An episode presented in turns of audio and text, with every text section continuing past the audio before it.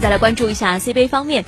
吉林篮球俱乐部昨天发布消息说，宣布与美国籍球员伊莱霍尔曼完成签约，他将会替代的是亚历克斯波伊斯雷斯出征新赛季的 CBA 联赛。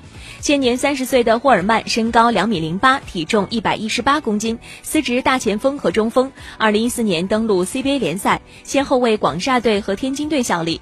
二零一七到二零一八赛季，霍尔曼代表天津队出战十七场比赛，场均贡献二十五点六分、十四点二个篮板。由于本次外援的变动，吉林队并没有给出原因。不过，综合此前多场热身赛还有季前赛来看，波伊斯雷斯的表现并没有达到球队的预预期。经过权衡之后，俱乐部最终决定更换外援。